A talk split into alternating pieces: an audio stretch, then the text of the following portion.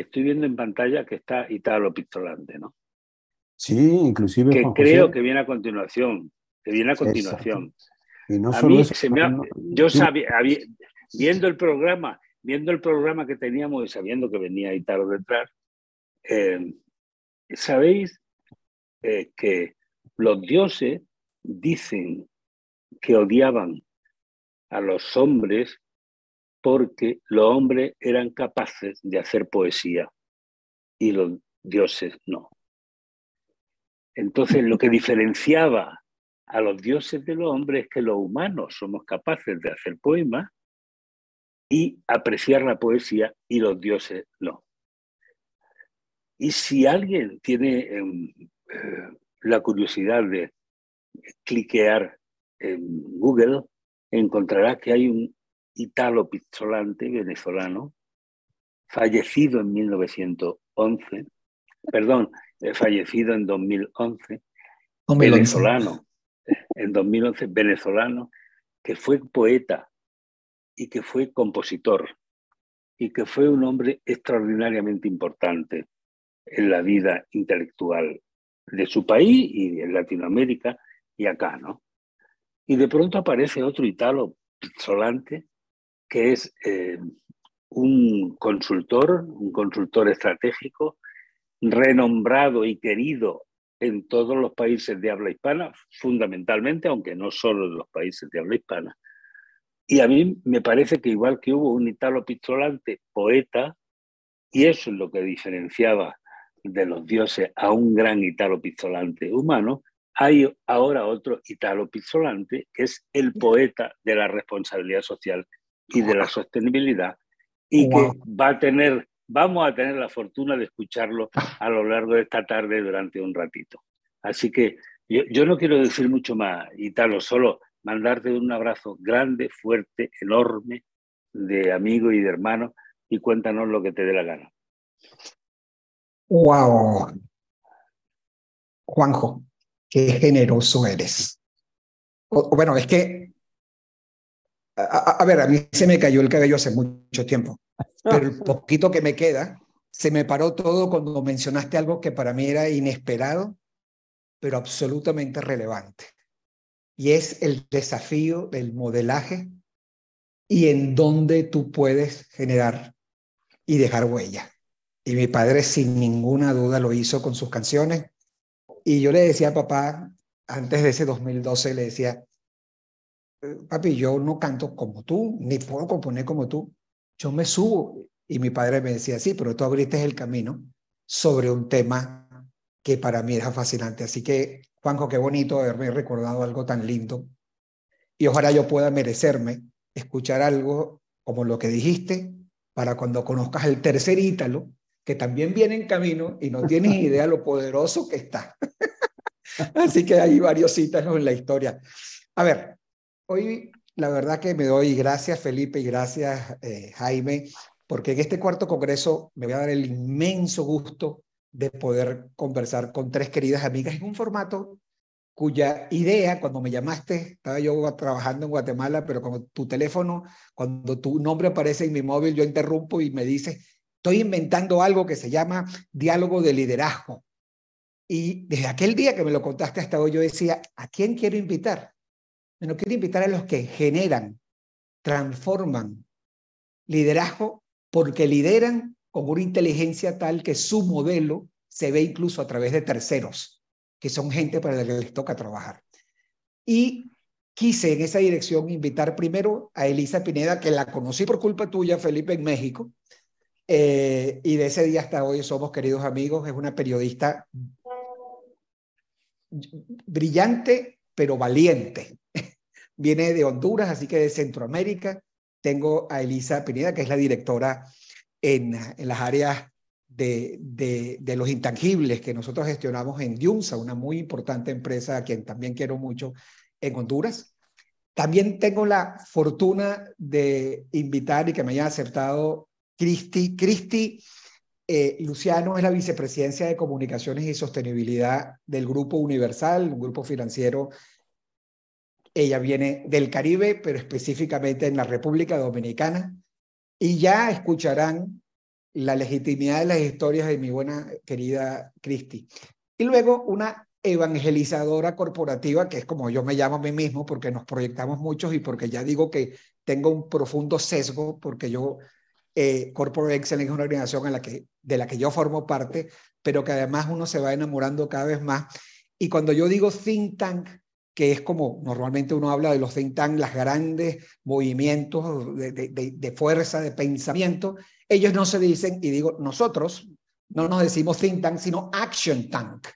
Así que este tema en este evento que va del compromiso a la acción, vamos también a hablar con Zaida. Zaida eh, eh, García es la directora de Stakeholder Engagement, eh, pero es la que maneja todos los temas de formación, de educación y todos los programas, entre ellos los de los Chief Executive Officer, o sea, el nuevo programa y más importante programa que tiene Corporate Excellence, que por cierto les recomiendo que se metan en Google, busquen Corporate Excellence y vean la fuerza que tiene ese programa de formación que es, es excepcional. Así que, sin muchas más presentaciones, a mí me encantaría que entramos en un tema.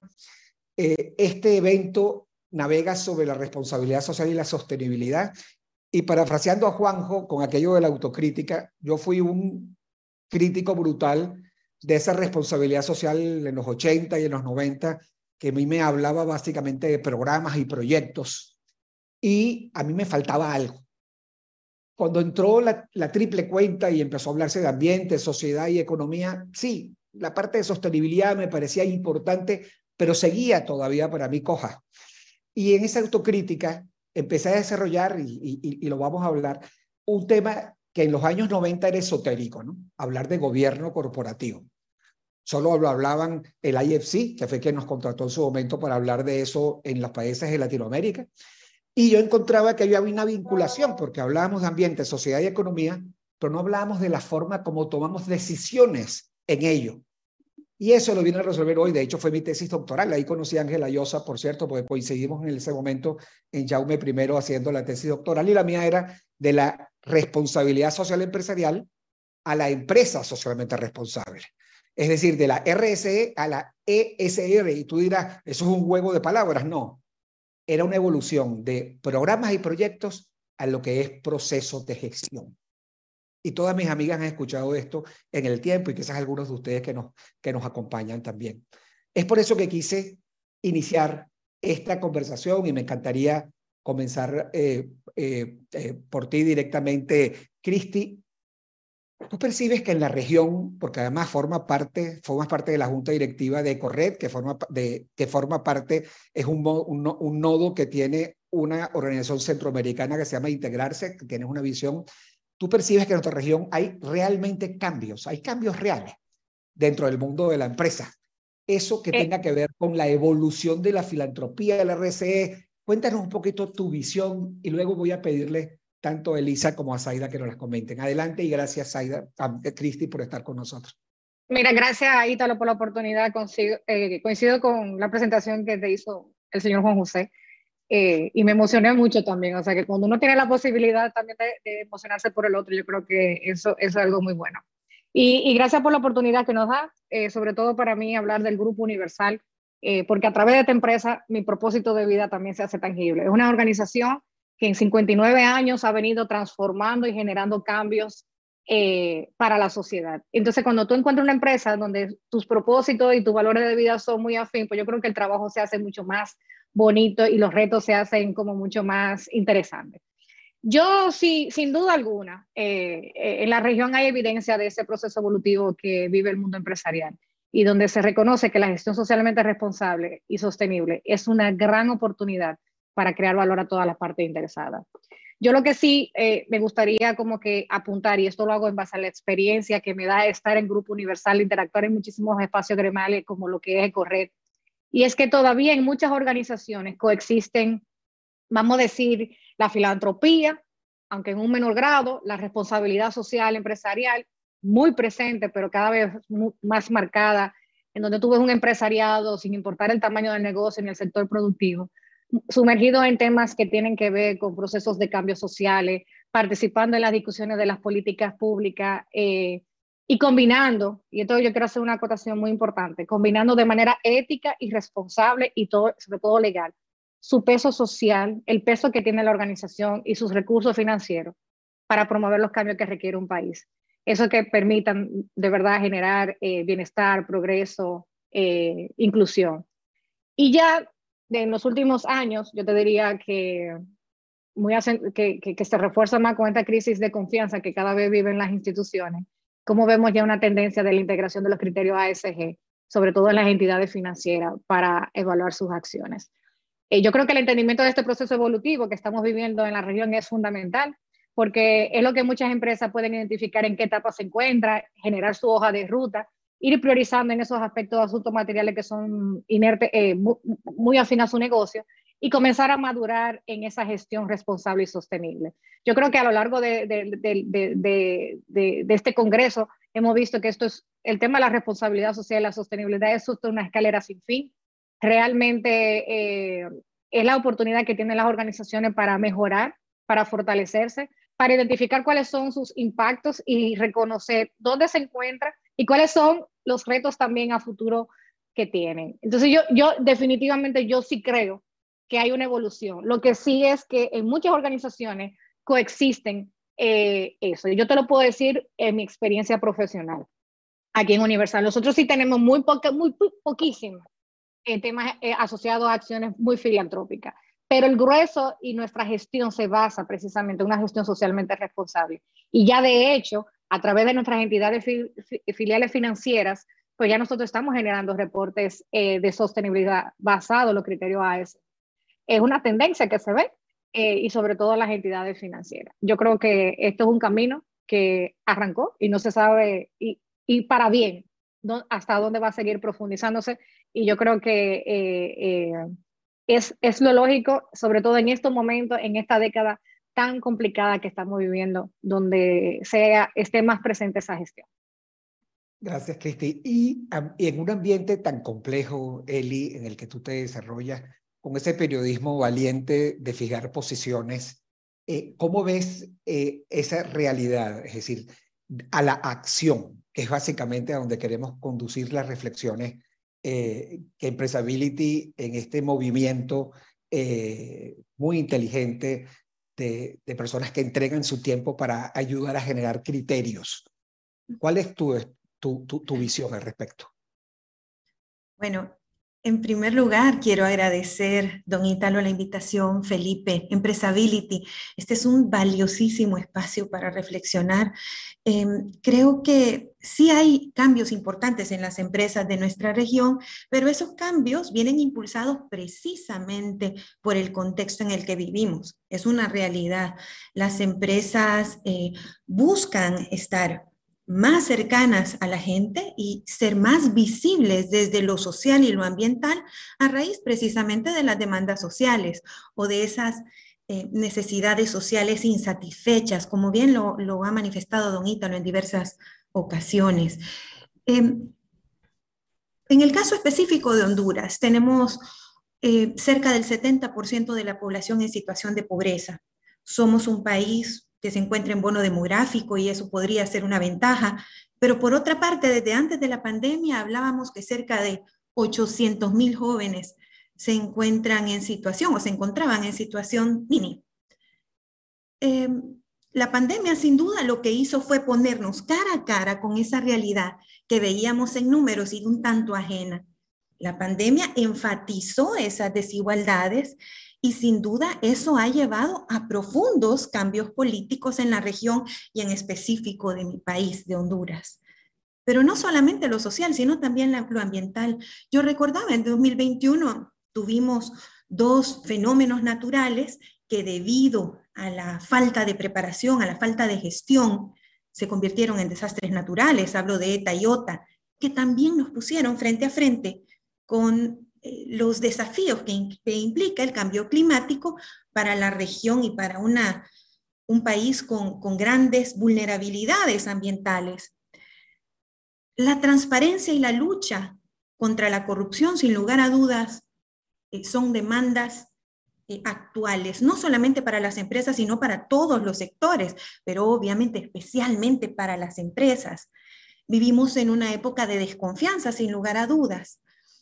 Y la confianza se logra poniendo en práctica lo que nosotros proclamamos, esa es una realidad. Em, desde ese sentido, la filantropía, si la vemos como esos momentos esporádicos en los que tenemos contacto con la comunidad, no basta, no es suficiente, solo genera paternalismo.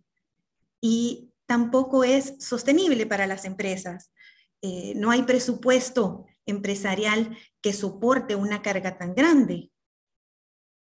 Creo que eso es lo que hace, lo que abre la puerta a que los temas de RSE y sostenibilidad tengan, sean mejor recibidos por parte del sector empresarial y que haya eh, una mayor madurez desde las empresas para afrontar los desafíos. Eso es lo que hemos vivido en, en Dionsa.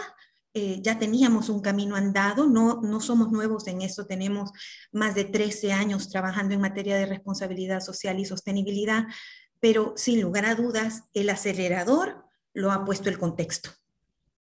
Fíjate que lo que recuerdas ahorita de esa reflexión, eh, que para complementarla, eh, siempre la decía en países con esa complejidad político, eh, económico y social, y es que no hay que ser neoliberal para hablar del mercado. Y ya hasta las fuerzas más eh, de mayor polarización aceptan que hay algo que se llama mercado. Bueno, el mercado resuelve muchas cosas. Las demandas sociales insatisfechas, el mercado las resuelve con cambios políticos brutales. Porque esa demanda social insatisfecha se busca resolver por la vía populista del manejo de la mentira, que al final, luego de conquistar el poder, ya me olvido de lo que dije porque ya yo estoy en el poder. Y eso no solo sucede en países subdesarrollados. Eh, con el respeto de mis amigos aquí en España, donde estoy, y Juan José, que lo ha estudiado con profundidad, sabrá que es que aquí escucha unas cosas que son absolutamente populistas, absolutamente aprovechadoras. ¿Eso qué requiere? Lo que en Corporate Excellence, y Saida de eso sabe muchísimo, denominamos inteligencia contextual. Desarrollar la habilidad de saber leer el contexto en sus dimensiones, donde la emoción es mala consejera y la razón y la experiencia deben prevalecer para tomar decisiones inteligentes. Y una de ellas es formar criterio, porque la responsabilidad es un estado de conciencia. ¿De qué? Del impacto que hacemos. ¿Y eso que supone conciencia? Y la conciencia es información. ¿Quién nos da información? Organizaciones como Corporate Excellence. Aida, cuéntanos un poco esa visión que tú tienes desde la formación de empresas de alto nivel en, el IBEX 35, pero a veces no están todo lo resuelto que uno cree, incluso operando en América Latina. Cuéntanos un poquito tu visión y gracias también por aceptarme estar hoy aquí. Muchas gracias, Ítalo. Muchísimas gracias, Empresability, también por abrir este espacio tan necesario de reflexión. Estoy muy contenta de estar compartiendo esta, esta mañana en América Latina, tarde aquí en España con todos ustedes. Eh, pues efectivamente, ¿no? Nosotros desde Corporate Excellence eh, somos una fundación de origen empresarial que tiene como finalidad profesionalizar precisamente la gestión de, de, los intangibles clave, ¿no? ¿Y cuáles son estos intangibles? Pues por un lado, eh, la reputación corporativa, la marca corporativa, la sostenibilidad, que, que bueno, ahora me gustaría compartir con, con todos ustedes cómo es que tiene un impacto súper grande en la reputación de las compañías, ¿no? Inclusive hay estudios que nos dicen que la reputación de una compañía, una buena reputación, depende casi entre un 40 a un 50% de las acciones que se hacen en sostenibilidad. Precisamente por esto que mencionaba Elisa y también eh, Christy, por esta presión social, ¿no? Que, piden que la sociedad, bueno, pues desea que, que emerjan liderazgos pues más fuertes, más decididos, que pongan activamente acciones de cambio.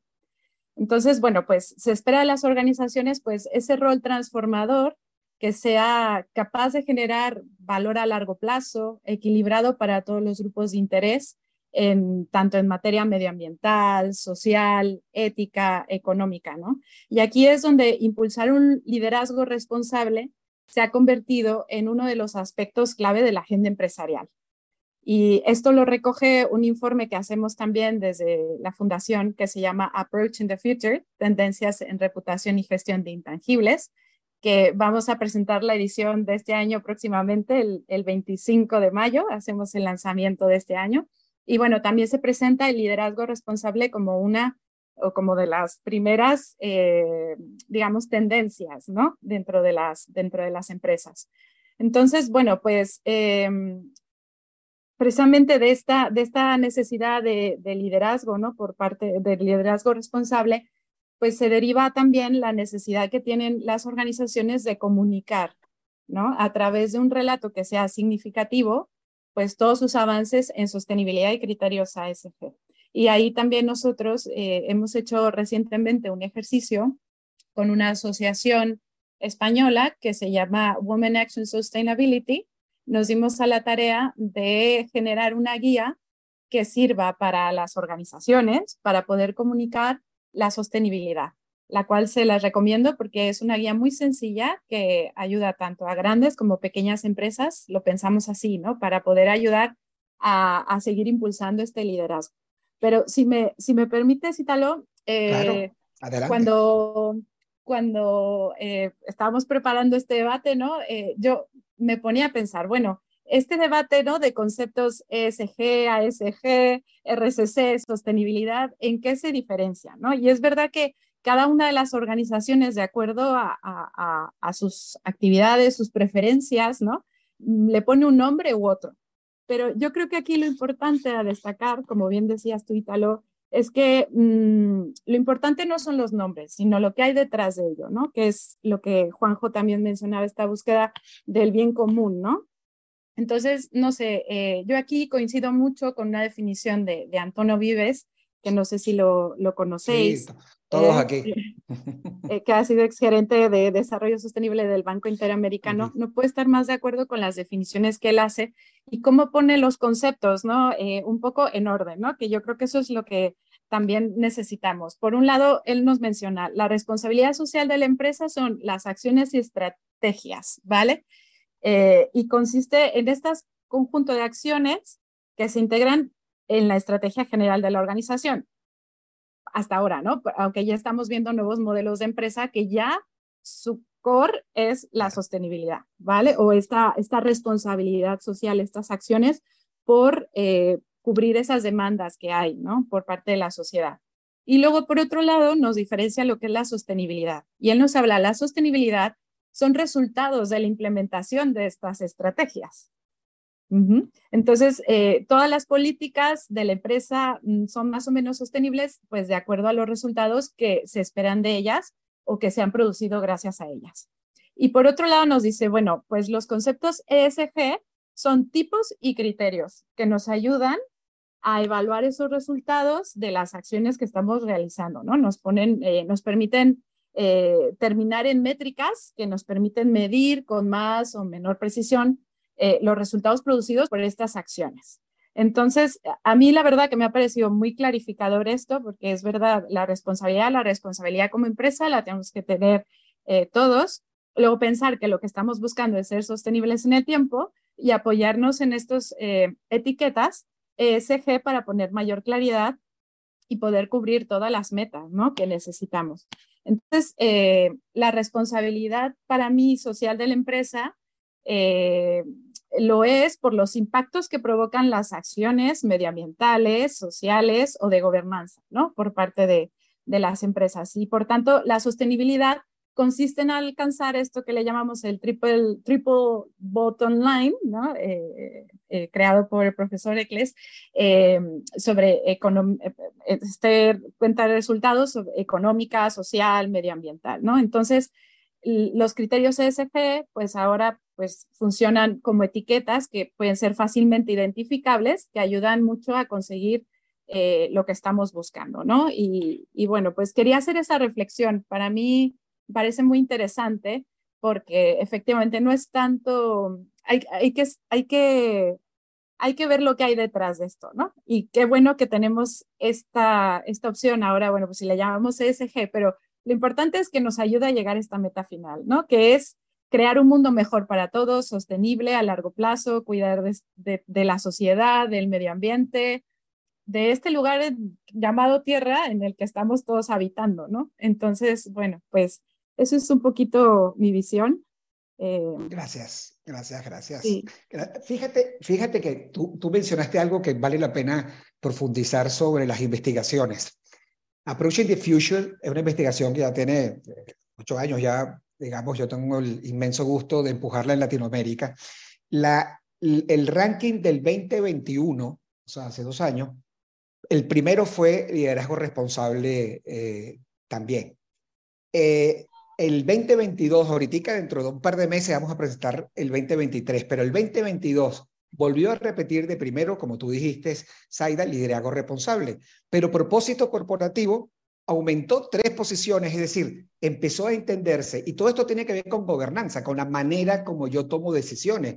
Liderazgo lo ejerce el individuo y ese liderazgo tiene que ver con la forma como tomo decisiones. Fíjate que esa G de gobernanza le hacía falta a la discusión que teníamos sobre lo meramente social, pero lo que impresiona es el que es el tercer lugar después de liderazgo y de propósito, que es diversidad, equidad e inclusión. Y ahí hubo un salto brutal en estadísticas, saltar nueve puntos de un año a otro es algo absolutamente excepcional. Bueno, gobernanza, diversidad, equidad e inclusión.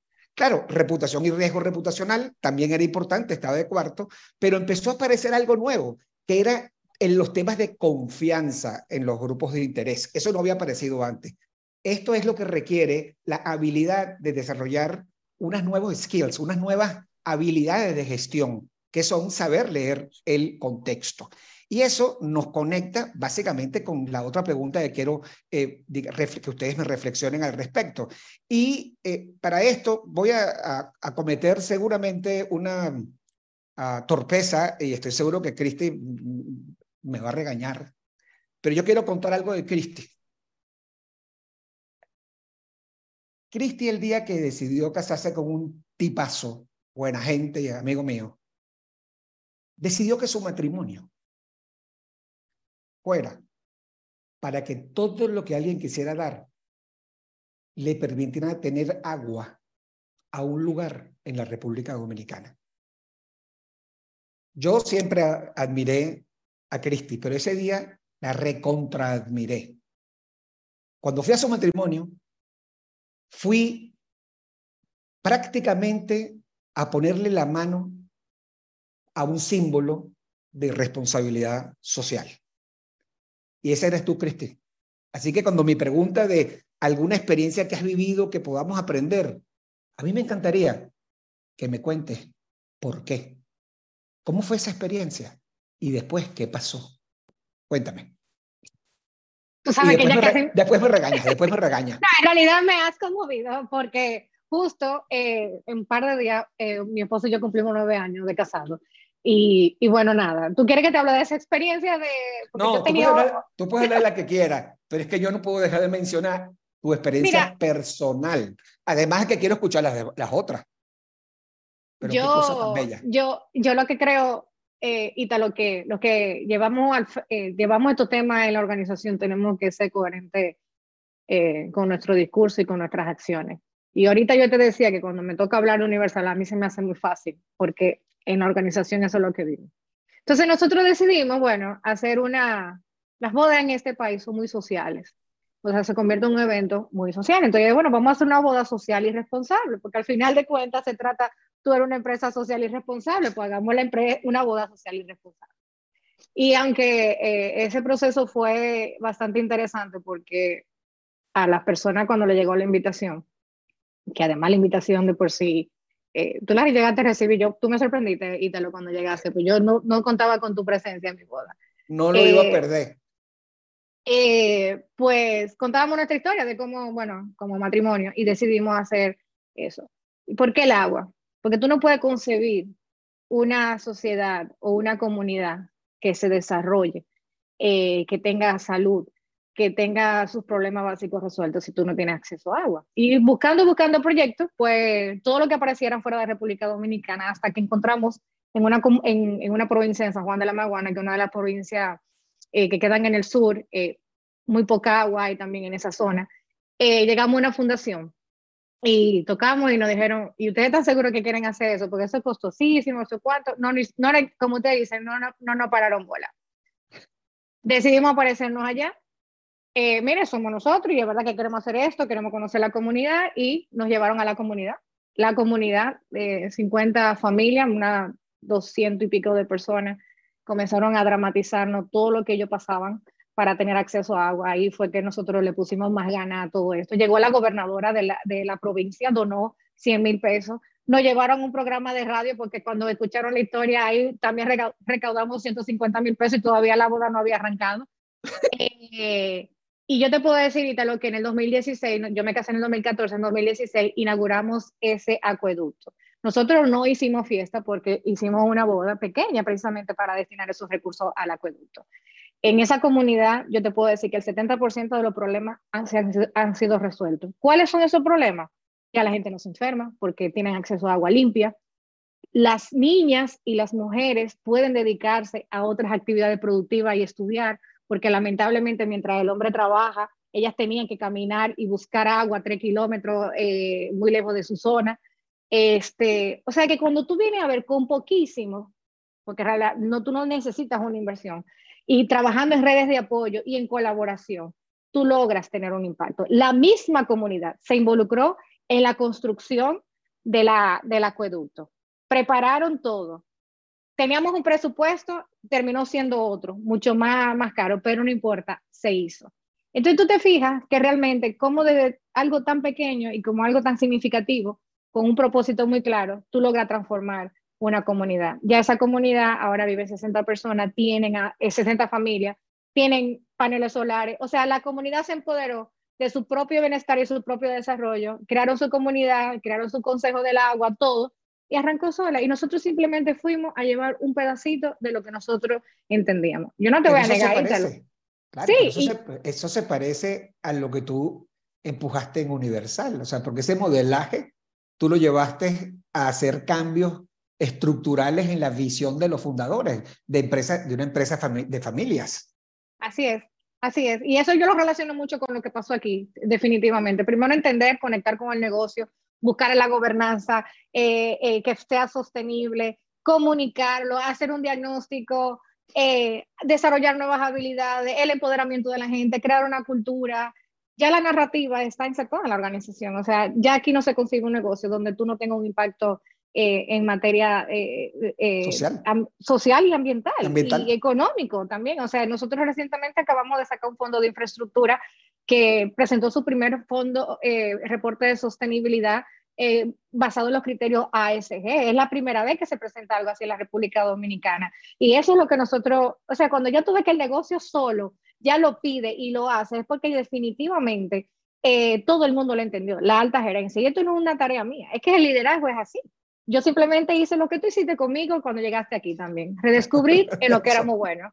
Y, y lo dotamos de las herramientas, pero al final, eso, de eso se trata, de la transformación. Como yo decía al principio, esto es una escalera sin fin.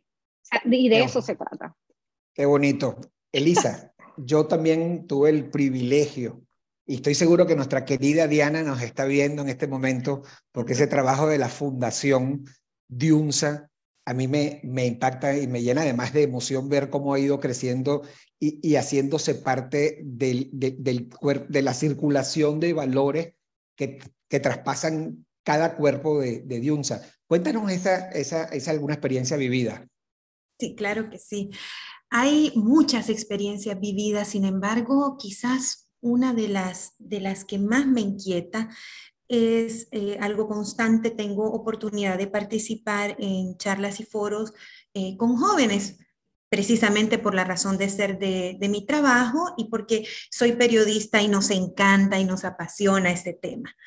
Em, y una de las, de las observaciones recurrentes de la juventud, y es un señalamiento constante, es hacia malas prácticas de comunicación y de marketing en materia de responsabilidad social empresarial. Y estoy hablando específicamente de social washing y de greenwashing como prácticas que eh, provocan un profundo daño porque generan ese sentimiento de desconfianza.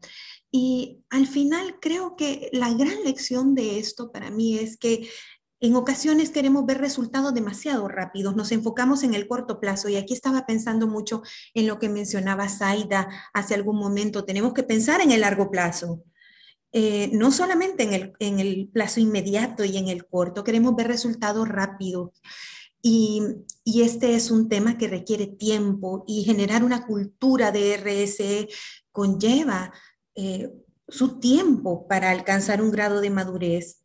Y a veces queremos que esa madurez se lleve a cabo de la noche a la mañana, casi, casi a puro mensaje, a pura narrativa creada sin sustento. Y eso es un grave error porque lo único que genera ese sentimiento profundo de desconfianza que por otro lado subestima a nuestras audiencias. Y las audiencias son perfectamente capaces de darse cuenta cuando los mensajes no tienen un sustento válido para mí es una lección casi de todos los días. Nuestra comunicación debe ser congruente.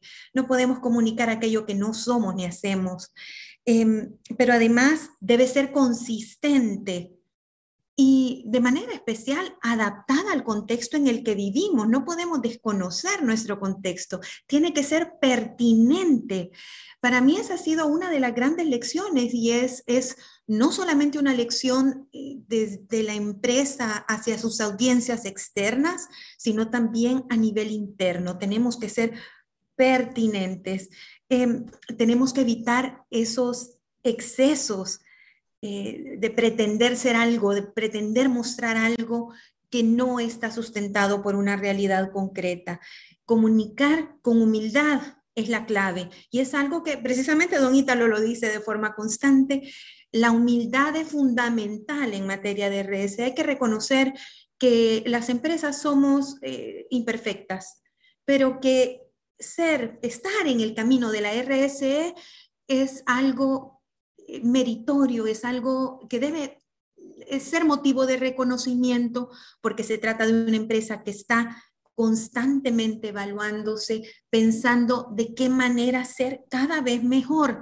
Y, creo que de eso se trata esto. Eh, es una profunda reflexión para quienes trabajamos desde, desde la comunicación de la sostenibilidad y de la RSE. Yo, ese mensaje que don Italo nos brinda de comunicar con humildad, creo que es, es sencillo, pero es poderoso, muy poderoso y clave para poder em, profundizar en esta materia y alcanzar lo que todos queremos, eh, una, una sociedad eh, con mejores condiciones de desarrollo para todos.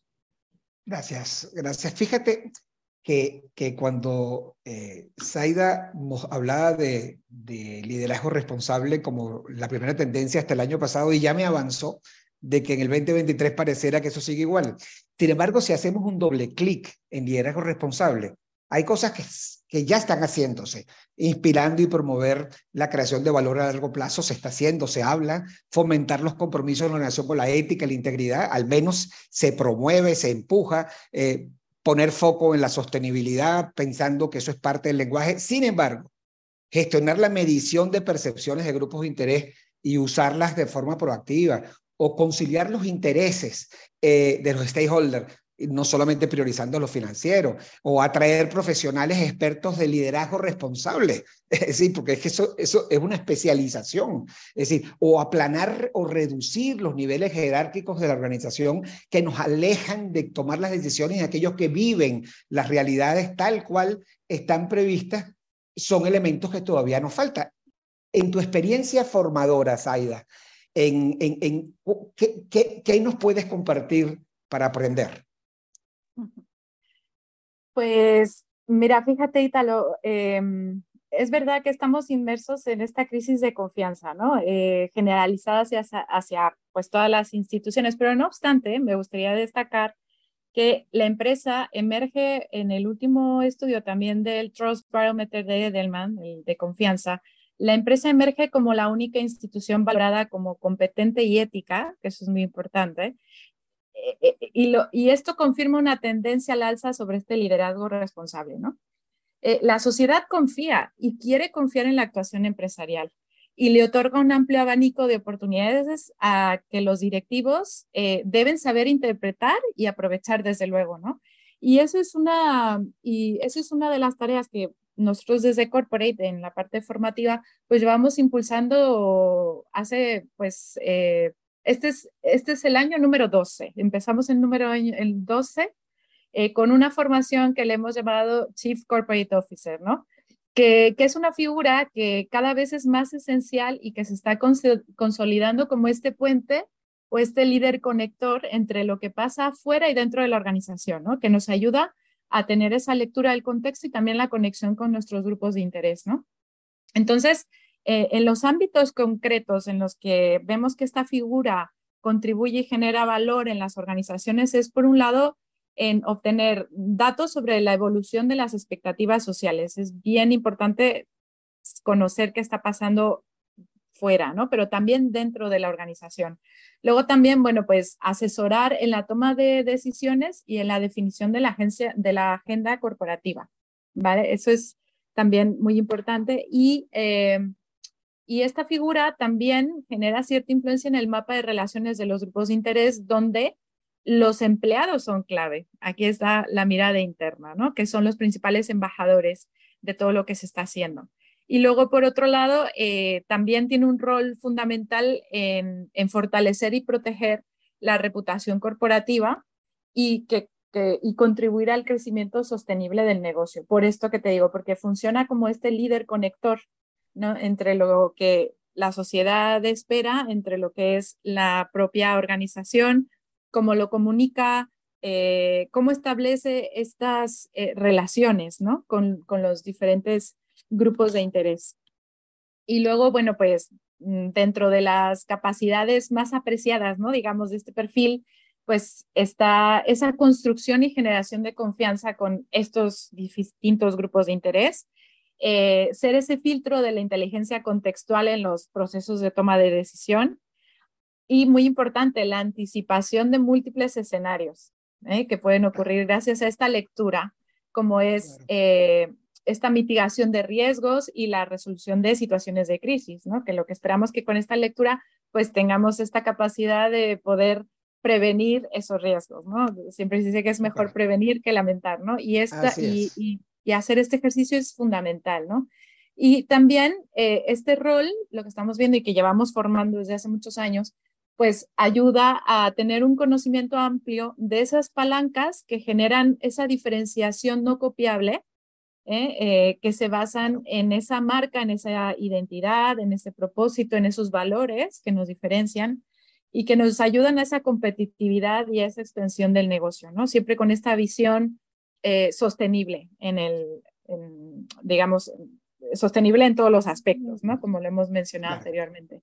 Entonces, sí, desde la parte formativa, mm, desde Corporate Excellence, pues llevamos mucho, mucho tiempo remando para, para ayudar a los profesionales a avanzar, ¿no? Y a tener esta visión integradora y a tener esta visión transversal dentro de la organización. Súper.